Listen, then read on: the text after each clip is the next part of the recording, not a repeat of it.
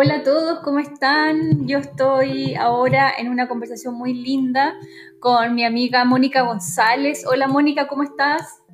Hola, hola Muji. Mira, muchas gracias por invitar a ese espacio estilo de vida que me parece tan fundamental que exista acá en la octava región y que también pueden escuchar otras personas de todo Chile y ojalá de otras partes de Latinoamérica. Así que ojalá que te vayas ampliando cada vez más porque es una instancia fundamental para estos tiempos. Así que súper agradecida que me hayas llamado. Bueno, yo les cuento que Mónica González, practicante hace 18 años de lo que es mindfulness y meditación, ella es certificada por el Centro de Meditación de Santiago perteneciente a Cayu, Cayu, Cayu, sí, Cayu College de Debra Dun, India. Has capacitado a más de 200 personas en el programa de entrenamiento de reducción de estrés a través de mindfulness y has dictado esta técnica en varias empresas importantes en Chile y universidades. Y actualmente eres partner de eh, una asesoría en capacitación en la Mutual, ¿no? En Santiago. Exacto. Sí, sí en Santiago. Sí. Eh, Mónica, cuéntanos, eh, ¿qué es mindfulness? Mira, es algo tan simple, pero al mismo tiempo muy complejo de practicar. Yo creo que todos tenemos el mindfulness adentro, ¿ya? Pero sí con el tiempo, con esta época, se nos ha olvidado. ¿ya? Yo creo que todos nuestros abuelos, nuestros, nuestros tatarabuelos, todos nuestros ancestros sabían mucho más lo que era eh, la atención plena o la concentración del foco. Eso, explícanos la palabra, porque se habla de mindfulness y no sabemos qué es lo que es. Ok, excelente. Mira, mindfulness primero es un conjunto de herramientas cuyo objetivo es traer la mente al presente. ¿Ya? Mindfulness, mind es eh, mente, ¿cierto? Fullness, atención completa. En el fondo, estar concentrado en el momento presente, estar aquí, estar aquí ahora, con observación, en observación, ¿ya? El tema, ¿por qué mindfulness? Porque lo eh, estructuró así John Kabat-Zinn, un biólogo, porque ¿qué es lo que, a, la a diferencia de las meditaciones convencionales, ¿cierto? tradicionales, él le dio un formato, y un formato y una, una comprobación científica. Entonces, por eso eh, me parece tan interesante em, que la meditación no, no, se asocie solamente a una, a un, a un digamos, una idea de incienso y un Buda, porque es mucho más que eso, ¿ya? De partida es, está basado en eh, técnicas obviamente espirituales como el Hatha Yoga, ¿cierto? Y la meditación budista, Zen, ¿ya? Pero secular, ¿qué significa secular? Lo que habla el Dalai Lama, que es algo neutro, que no, no está ligado a una religión ni una filosofía, ¿ya?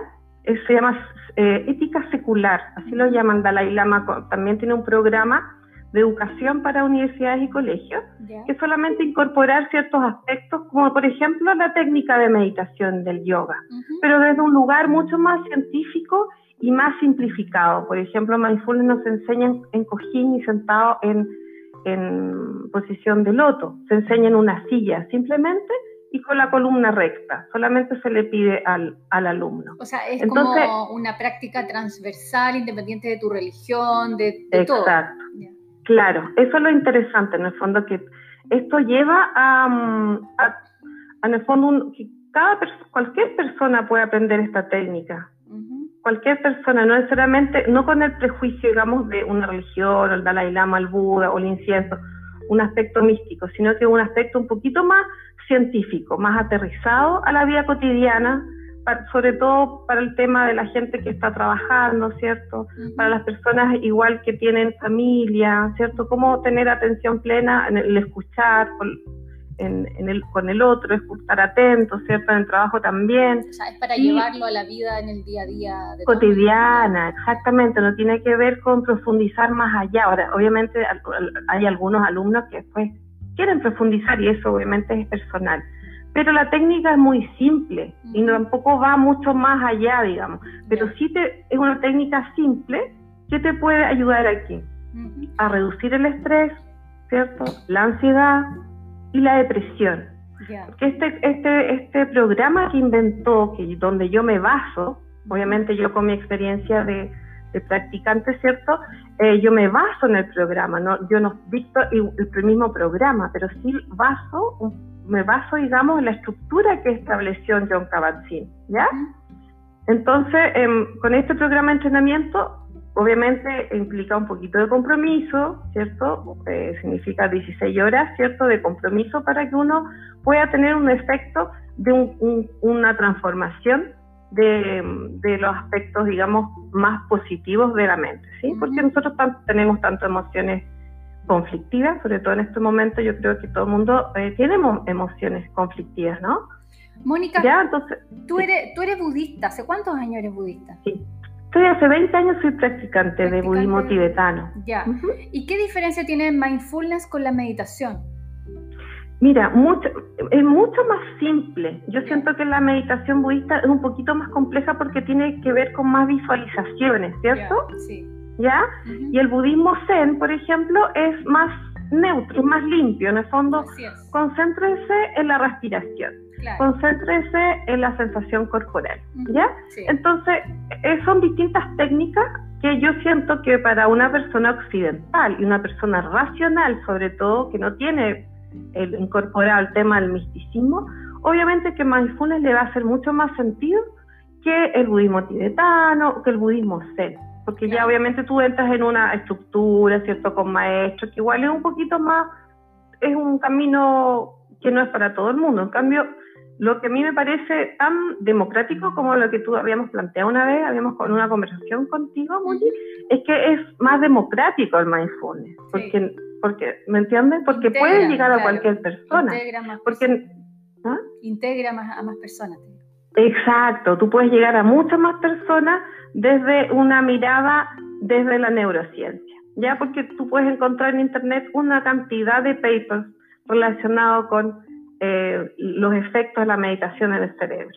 ¿Ya? Un montón de investigación, yo podría hablarte horas, pero en realidad está todo ahí para que las personas puedan eh, leer. Hay libros, está el libro John Kabat-Zinn eh, con respecto al tema, está la, la, la, ¿cómo se llama? el experimento que hicieron con Mathieu Ricard, ya que él es un biólogo, ¿cierto? Que es monje budista. El, hombre más feliz del mundo, ¿no? Exacto, claro, porque ¿qué es lo que hace mindfulness? es activar los pensamientos positivos y dejar el rumeo, ¿cierto? De, negativo. ¿Por qué? Porque cuando tú estás focalizado, no sé si te ha pasado mucho, y cuando tú estás, por ejemplo, un ejemplo, eh, cuando estás pintando, ¿cierto? Un artista que está pintando, está en el presente, ¿cierto? Porque lo está pasando bien en el fondo, en el presente, está 100%, las emociones em, conflictivas no, no están tan fuertes, ¿cierto? Se suavizan. ¿sí? O cuando tú estás practicando, en tu caso, eh, yoga, también se suaviza por la respiración, ¿cierto? Tú te ayudas con la respiración, te ayudas con los, con los drift, ¿cómo se llama? Driftis, claro. Eso también te ayuda porque focaliza la atención, ¿cierto? Eh, la, cuando te, sientes tu cuerpo, la sensación de tu cuerpo, también es una herramienta para traer al presente, ¿sí? Y así, entonces muchas personas ya practican mindfulness, pero no están tan conscientes de qué es mindfulness. Por eso es importante, obviamente, tener como una estructura primero, ¿cierto? La instructora que te va ayudando y que en el fondo... No, termina, perdona, interrumpí. En el fondo es como... es Em, el programa es, yo lo siento que es bastante compasivo, es amable, ¿ya? Porque te va primero enseñando técnicas de respiración, que la respiración, como también el yoga, es fundamental para el manejo de las emociones, ¿cierto? Así es. Entonces, obviamente que hay un montón de ejercicios para preparar las vías respiratorias, porque la mayoría de las personas les cuesta mucho respirar desde el estómago bajo, ¿cierto? Sí. Como que respiramos desde el tórax o desde la clavícula. Entonces hay como todo un proceso que a mí me parece muy amoroso, igual, amable, ¿ya? Del programa. Mónica, eh, se hablan que se han realizado muchas investigaciones en torno a la neurociencia y cómo eh, han, digamos, determinado los beneficios de la práctica de mindfulness ¿Qué nos puedes contar de eso? Porque el otro día en un taller hablabas sobre que te transforma a nivel cerebral. Eh, cuéntanos un poco de eso. Exacto. Ya, mira, en el lado, yo no soy bióloga de partida, pero lo poco que sé, porque no sé mucho en neurociencia, pero lo que he investigado y leído es que nosotros en el lado izquierdo del cerebro, perdón, derecho tenemos una amígdala, ¿ya? Que no es la amígdala de la garganta, sino que es una amígdala que es la, es la que secreta la rabia la depresión y el miedo. las tres emociones, que en el fondo cuando, que son necesarias cuando tú ves que te va a pasar algo, ¿cierto? El miedo igual es una señal, tampoco es malo, digamos. Pero obviamente si tú secretas mucho miedo, mucha pena, mucha rabia, ¿cierto? Obviamente que se puede somatizar en una enfermedad mental. ¿ya? Entonces lo que, lo que hace en la práctica, el constante trabajo hacia la atención, es fomentar el lado izquierdo del cerebro relacionado al prefrontal izquierdo, que le llaman los neurocientíficos, que tiene que ver con las emociones positivas, y disminuir la actividad de esta amígdala del cerebro que está en el lado derecho. ¿Ya? Es eso, principalmente lo que, lo que, lo que logra eh, influir a nivel cerebral la práctica de la atención plena. Perfecto. ¿Y qué pasa con eso de que tú eres capaz de, digamos, como de darle un reinicio a tu, a tu cerebro? Porque, no, porque el cerebro es, eh, tiene plasticidad, ¿cierto? Tiene plasticidad. Obviamente, cuando por eso es tan importante, ojalá que en los colegios puedan incorporar, como en Inglaterra, que tienen 137 colegios, donde incorporaron como ramo obligatorio frente a todo lo que es violencia y bullying, ¿cierto?, de los niños. Ya, eh, porque los niños obviamente que aprenden mucho más rápido y porque tienen su cerebro mucho más blandito, por decirlo así. Ya, más moldeable. ¿sí? Ya, entonces obviamente el adulto, depende del adulto, eh, claro, cuesta un poquito más, ¿cierto? Pero con entrenamiento, y esto es solo entrenamiento, yo creo que la clave de la práctica, de los cambios, tiene que ver con el, las horas que tú practicas, ¿cierto? Tu compromiso y, y sobre todo chequear cómo es un día sin practicar y un día eh, practicando. Como que yo siento que hay una diferencia diametral entre cuando tú practicas y cuando tú no practicas. Buenísimo. Mónica, igual para mí es inevitable, y yo creo que para ti en tu enseñanza, porque te he visto enseñarlo, hacer la relación entre aspectos que son budistas, como por ejemplo hablar, en este caso, de emociones aflictivas, de hablar de apego, ¿no es cierto?, de aversión. Eh, ¿Qué podríamos hablar sobre, sobre eso? Porque cuando estás con con la práctica, te sientas en la silla, a ver, hagamos el ejercicio, nos sentamos en la silla y el tiro en la cabeza empieza a funcionar, ¿no es cierto? Este mono que, no para nunca. Eh, ¿Cómo, cómo, determinamos, eh, digamos, ahí recién empieza como el autoconocimiento? Describe un poco esto. Ya, primero que nada, yo creo que el la mente de un principiante, en el fondo, es tomar conciencia de lo que tú acabas de decir, que la mente es un mono, ¿sí? Sí. Es un monito, ya. Claro. Ya, entonces, al principio, por supuesto que las primeras sesiones o los primeros momentos em, hay un hay sufrimiento, diría yo. La gente em, se siente como incómoda, ¿sí? Claro. Sí, ¿Sí? Pero la medida en el fondo que, sobre todo cuando yo veo que las personas están incómodas, lo que hago es eh, aplicar un antídoto que le llamamos, o una herramienta, ¿ya? Que es la respiración. Y de repente, claro, tengo que llevar a algunos alumnos a una respiración un poquito más fuerte para que puedan lograr calmar esta vorágine de pensamientos que igual los, incomoda más que los ayuda, ¿sí? Sí. Entonces, dependiendo de la persona, eh, yo voy, voy viendo un poquito sus rostros y voy, uno obviamente cuando, con la práctica ya sabe más o menos qué persona tiene al frente, entonces yo voy dando ciertos... Em, ¿cómo se llama? Herramientas un poquito más fuertes de, de ¿cómo se llama?, de, respiración, ¿ya? Y cómo lo integro con, claro, con mi práctica budista, es que yo pienso que mindfulness, aparte de todo, de todo, de lo científico, de la atención plena, de la neurociencia, igual es un acto de bondad hacia uno mismo. Sí. ¿Sí? Porque yo no creo que nadie sea feliz muy sintiendo tantas emociones en el día. Exacto, sí. Pero espérate, antes, de, irnos a, la compasión, porque quiero que hablemos de compasión. En, este, en, este, en este, digamos, eh, mono que está en esta cabeza aquí, donde yo trato de silenciar, es inevitable que empecemos a juzgarnos, ¿no? ¿Qué pasa con ese juicio?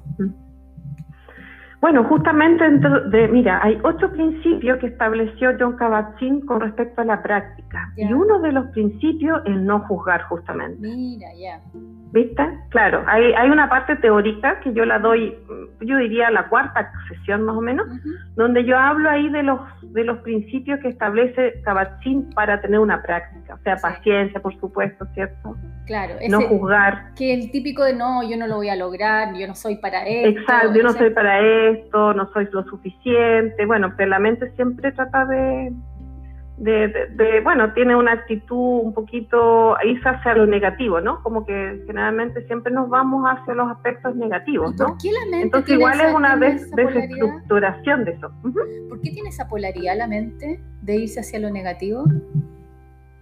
Fíjate que yo creo porque no ha sido entrenada, sí es simple y porque no se enseña de chiquititos en la casa, la familia. Cuando nace un niño, yo creo que desde ahí uno debería incorporar aspectos positivo del niño, en vez de estar todo el rato como corrigiéndole que está mal. o sea, no sé, yo, yo me imagino que primero que nada como que tiene que ver con el, el linaje o la familia, la actitud, ¿cierto? Que la historia que tiene esa familia también. Y de pequeñito yo creo que si tú incentivas a, a, ver los aspectos positivos de la existencia o de ti misma, ¿cierto? Del otro, yo creo que no sería, no, el mundo no sería como esto.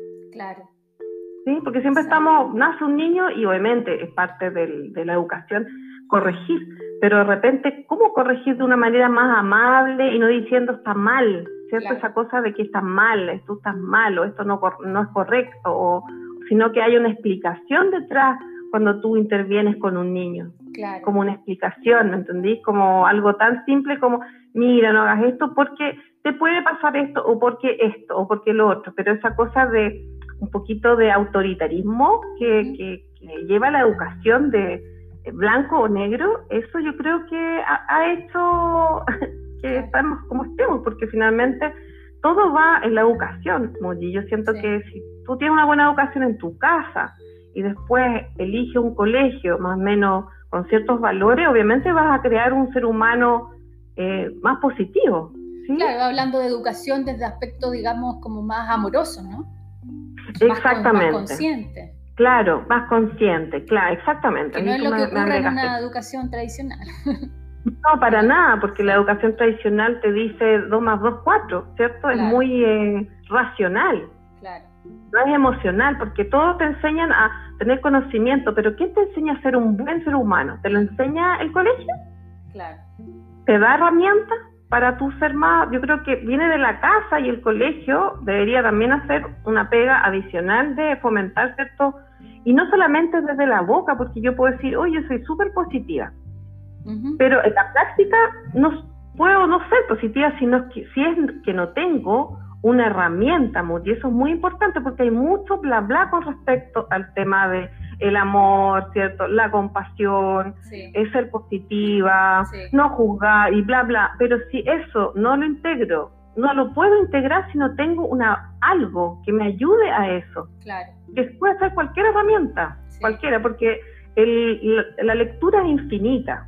Los discursos son infinitos, son maravillosos, ¿ya? El tema es cómo logro yo hacer realmente una persona eh, positiva o verle el, la el aspecto, eh, sacar provecho de una situación difícil, ¿cierto? Como, como lo que estamos viviendo hoy en día, ¿cierto? ¿Qué hago yo con esto? Mm. Bueno, estoy ya sentada en la silla eh, y por instante empiezo a juzgarme por esta, digamos, esta mente que está rumiándome y no me deja enfocarme y me empiezo a enjuiciar. Ya, de repente despierto y digo ya, no me voy a enjuiciar, dejo de luchar. Hay algo en eso, ¿no? Hay una lucha interna. Exactamente, es como soltar, es como rendirte, es como la situación actual. Yo creo que está bien que uno tenga sus proyectos y todo, pero en algún momento también tienes que rendirte, ¿cierto? Exacto. Es como rendirte, es como soltar, es como decir, dejar pasar estos pensamientos. Mm. Que pasen, que vayan pasando, que, se vayan suavizando a través de la ¿Ah? Vendría como un concepto como de aceptación. Eh, mira, mira, ahí mira, tú estás hablando todos los principios que nombra John Kabat-Zinn. Aceptación, no juicio, aceptación, ah. paciencia.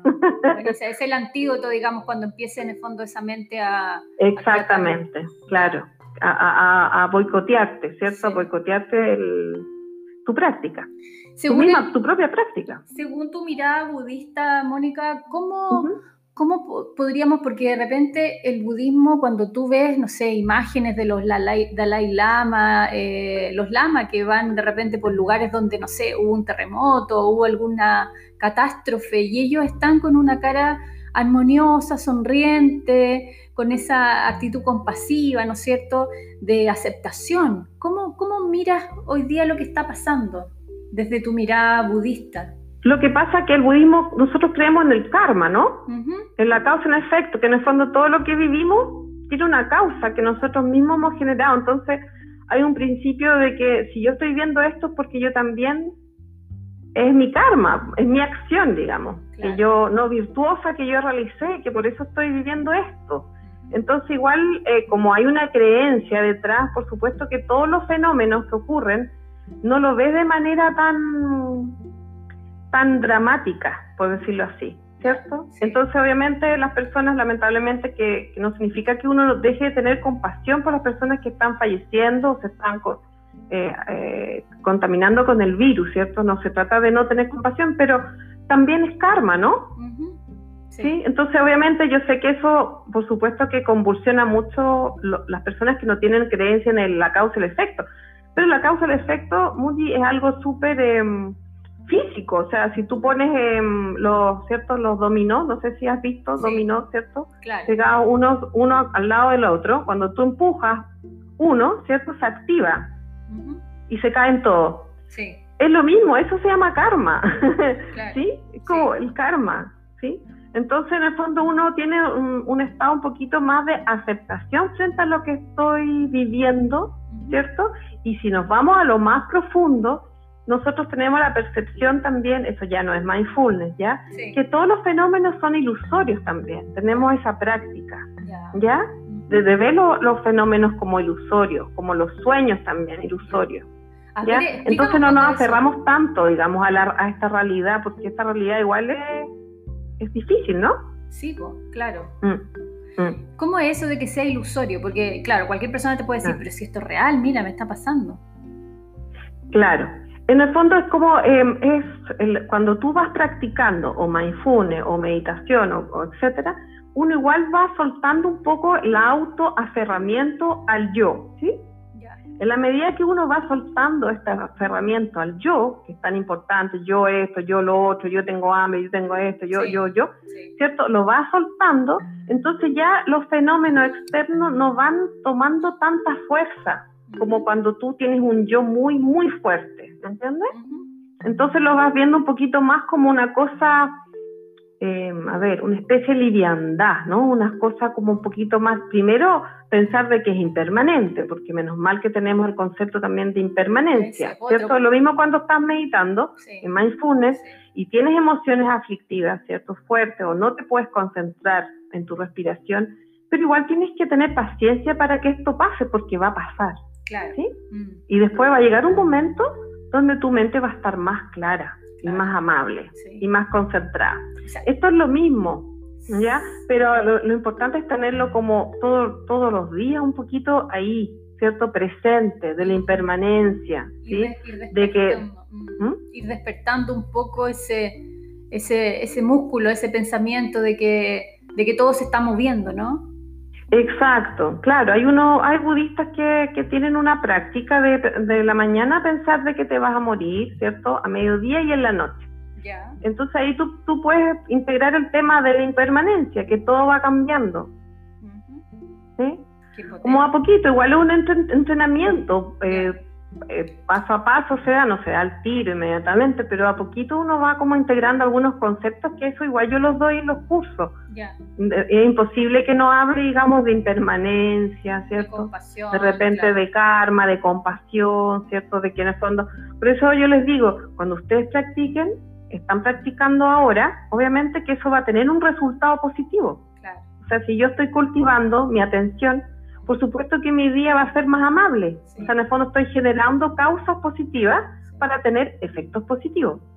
Claro, porque son puros conceptos que a nosotros son, no son, nos son ajenos en nuestra cultura, porque nosotros entendemos la compasión como la lástima, ¿no es cierto?, que es muy distinta a la compasión budista. la impermanencia no existe, porque en el fondo para las creencias, digamos, católicas, eh, no, digamos, hay una muerte y todo se acaba. Claro, claro, aquí no, aquí nosotros hablamos mucho de que todo es transformación. Mm, ¿sí? Entonces, claro, son conceptos que igual son universales, tampoco hay que ser budista para, yo creo que hay, son, conceptos que tú puedes lograr mucho y solamente con la observación. Sí. ¿Ah? Háblanos un poquito de la compasión, Mónica, porque me, doy cuenta que hoy día es algo que, es algo que hay que rescatar en cada uno de nosotros, es, digamos, como el amor hacia uno mismo eh, y esa aceptación de lo que está ocurriendo. Háblanos un poquito de la compasión. Ya. A ver, compasión, por ejemplo, tú puedes, eh, voy, voy a lo concreto, ¿ya? Compasión primero por mí, ¿cierto? Porque creo que, o sea, no, no creo, tengo la certeza que la compasión tiene que partir conmigo, ¿no? No puede partir con un otro. El otro te puede ayudar a tú tener compasión, a despertar ese sentimiento, pero tiene que partir contigo, ¿sí? Sí. ¿Qué sería la autocompasión? En el fondo estoy viviendo una situación conflictiva, dolorosa, de desapego, ¿ya? O de que estoy, se está moviendo mi, mi historia, que tengo que soltar muchas cosas. Entonces tratarme bien, ¿cierto? No enojarme con la situación. ¿Y cómo lo practico? Nuevamente, hay técnicas. Viste que en el fondo no puedo solamente hablar de una palabra, sino que siempre tengo que hablar de la palabra y de la técnica, ¿ya? Entonces, en el fondo también es los ejercicios que hicimos una vez, en el fondo yo me visualizo en una situación difícil al frente mío, tomo este sufrimiento hacia, hacia mí, lo transformo y me envío un aspecto positivo de mí. Y eso lo puedo practicar todo el rato, porque sobre todo en estos momentos donde hay muchas emociones, tratar de ir liberándome yo misma, ¿sí? Yo mismo de estas, de estas emociones difíciles, ¿sí? ¿sí? Y de ahí, obviamente, por ejemplo, si cuando tú, tú quieres despertar tu bondad amorosa o tu compasión, entonces es cuestión de mirar las noticias nomás. Claro. ¿Cierto? No cuesta mucho. O sea, en el fondo decir, pucha, esta persona se está o las noticias que tú puedes tener alrededor tuyo, esta persona murió de COVID, ¿cierto? Claro. Ya, tener compasión, ¿cierto? Tú puedes abrir, puedes tener compasión también de una persona mayor. También, eh, también es una práctica, ¿cierto? Sí. O de, de tus familiares, que a lo mejor ese, algunas personas con que tú estás viviendo en este momento no, no se controlan. Cuando no se controlan o pierden el, la, la paciencia, esa persona está sufriendo, ¿cierto? No lo está pasando bien. Claro. Es porque está sufriendo. Entonces ahí tú puedes, en vez de darte rabia, porque generalmente la actitud es rabia, es tener compasión por esa persona, que se está enojando porque no tiene manejo de su mente. Y la mayoría no no tiene manejo de tu mente, no tenemos algunas veces manejo de mente y se va la mente, ¿sí? Finalmente es un entendimiento eh, exacto, tal cual. Sí, es un entendimiento, claro, un entendimiento de tú también, de que cuando a ti tampoco pierdes el control, también tener compasión por ti, porque no perdiste el control. Claro. Sí. Y uno no se siente feliz cuando pierde el control, o me refiero no al control de la vida, sino que el control que las emociones saltan, ¿cierto? La rabia o la pena o etcétera, salta muy fuerte y daña a otros. No importa que tú en el fondo tengas tu propia emoción, yo creo que es importante también dejar soltar las emociones. El tema es cuando tú dañas a otro, el que está a frente tuyo o que está alrededor tuyo. yo creo que ahí está el, problema. El gesto, el gesto, interno sería como cuando tu hijo se cae y tú vas y le haces cariño, lo abrazas, lo acoges y le sacudes la rodilla, una cosa así. La compasión, tú dices, ¿Sí? puede ser reflejado, sí, ah. claro, sí, sí, puede ser eso, pero tiene que ser genuina también. Eh, sí, claro, eso, sí. Tiene que ser genuina, ¿sí? No tiene que ser porque yo soy buena o porque yo soy buena. No, porque eso no, eso es un, poco es lo que yo veo mucho en el tema de nuestra sociedad judeo-cristiana, de que el, el, que trata de ser bueno, pero ojo que la bondad tiene que surgir desde adentro, desde lo genuino, ¿me entendí? Por eso es importante Claro, no, exactamente. Si es genuinamente que te den ganas de ayudar a esa persona. Si no te dan ganas, no ayudes mejor. O no, no, le, no le brindes ninguna ayuda si no lo sientes. Y creo que eso es importante, ser como por eso eh, la honestidad y la, desde dónde tú haces, eh, tienes un acto compasivo con un otro, ¿sí? no desde la culpa o que tengo que ser buena o bueno. ¿Sí? Mónica, compártenos alguna práctica sencilla que la gente pueda hacer hoy día. Yo sé que mindfulness, como tú dices, se puede hacer hasta lavando la losa, haciendo la cama. Eh, ¿algunas, ¿Algunas técnicas, algo que puedas entregarnos? Ya, mira, muy simple. Eh, te sientas en tu silla, ¿ya? Con la columna recta, ¿ya? Y vas a apretar el ombligo hacia atrás. Solamente eso. Y vas a mantener ahí la tensión.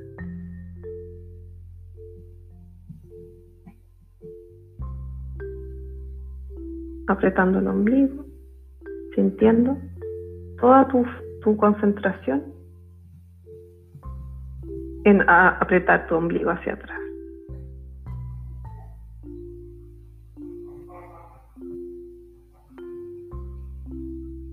Se arranca, vuelves apretando tu ombligo. Te puedes quedar ahí cinco minutos apretando el ombligo.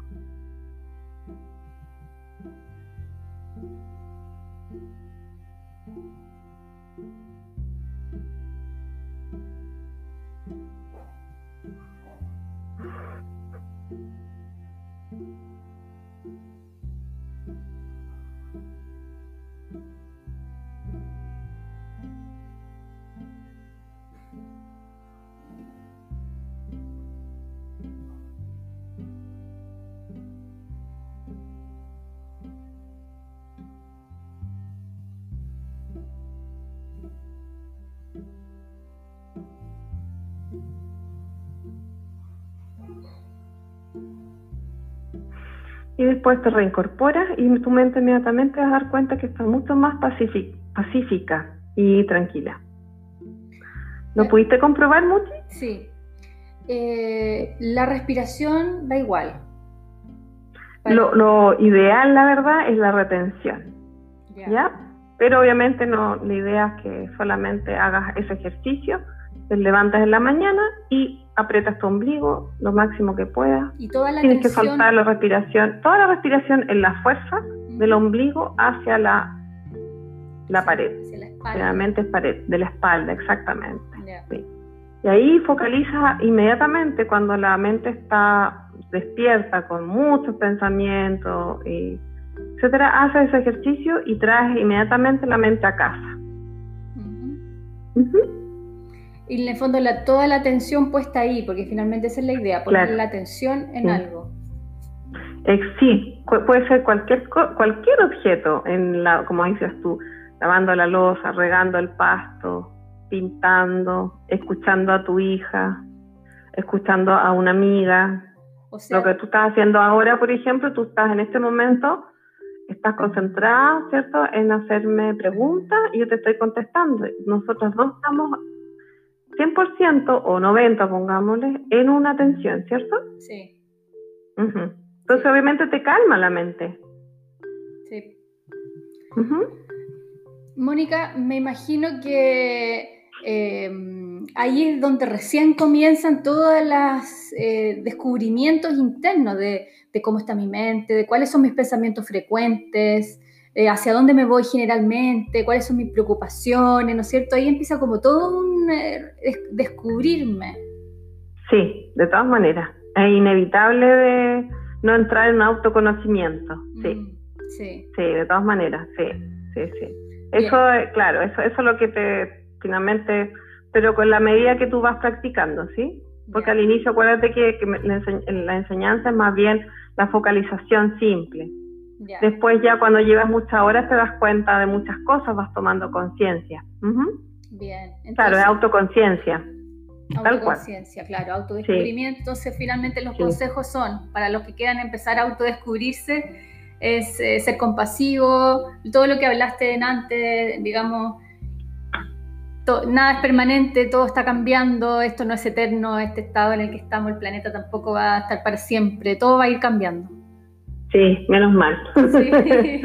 Y, así como también, para los que están bien y están felices también, o sea, todo está cambiando siempre. Todo, todo, por eso el último eh, seminario que fui de Vipassana, que fueron 10 días de práctica. Cuéntanos qué es el Vipassana para los que no saben.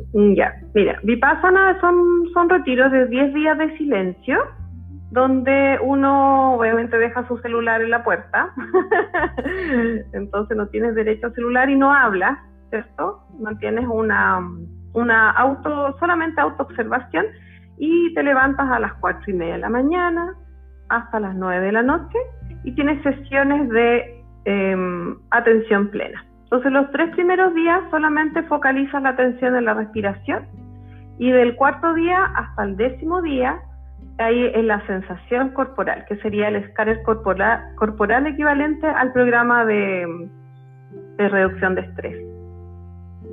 Ya, entonces solamente autoobservación constante de tu mente. Buenísimo. Entonces obviamente se, se traduce, es muy científico porque lo, lo tomó eh, Goenka del budismo, por supuesto, del budismo sútrico, ya del budismo relacionado con los monjes, en el fondo son 10 días un poco de renuncia, ¿ya? Pero muy científico en el fondo, porque siempre estamos en, en el apego y en la aversión. Apego, aversión, apego, aversión. Entonces aquí en el fondo es como tratar de, lo, lo que uno logra, estar en un estado de ecuanimidad sí, que es, muy difícil, sí, es muy difícil, pero que, que, es un alivio estar en un estado de ecuanimidad. Es muy, es como que se te cambia la, la noción de, de, la existencia, de, lo, de, la, de la, los fenómenos, de todo en el fondo. Pero se puede, se logra, con mucho entrenamiento se puede lograr estados de neutralidad o ecuanimidad o de no tener aversión o apego, aversión, apego, porque eso agota mucho la mente, cansa, es agotador. ¿Cuál, es, mm. el apego máximo que tenemos el ser humano? A nosotros. a, nosotros. Claro, a nosotros mismos, claro. De hecho, por eso me acuerdo de la filosofía budista, es el reino del, deseo. del deseo. El deseo es nuestro, es nuestro conflicto máximo. ¿Y la aversión, la, la, la, mayor aversión que tenemos al dolor? Claro, la aversión más grande que podemos tener, a ver, ¿cuál sería? la muerte. Yo creo morir, claro, porque en el fondo se supone desde el punto de vista budista, nosotros volvemos a reencarnar ponerse un poquito más profundo porque tenemos apego y aversión. Entonces nos, nos, nos, introducimos al útero de la madre por aversión a la madre, en el caso de mujeres, y apego al padre, ¿cierto? Sí. Y por eso volvemos.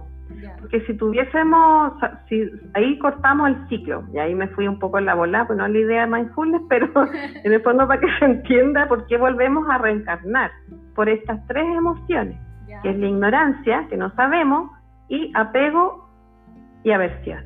¿sí? Son los tres, en el fondo, grandes conflictos del ser humano. O sea, son los tres grandes desafíos que tenemos que entender en esta encarnación. Sí, de todas maneras, claro. Y para eso la práctica es la que nos, nos empieza a mostrar esto. Sí, la sí, por supuesto. Después, obviamente, cuando tú ya te internalizas en la práctica de la atención plena, y, eh, tú vas observando, ya eres un observador constante de tu propia mente, constante, constantemente vas chequeando qué, qué, contenidos tiene, eh, qué, está, que está, que está divagando, porque ojo, ojo, sobre todo Muji, que en el fondo los pensamientos crean la realidad.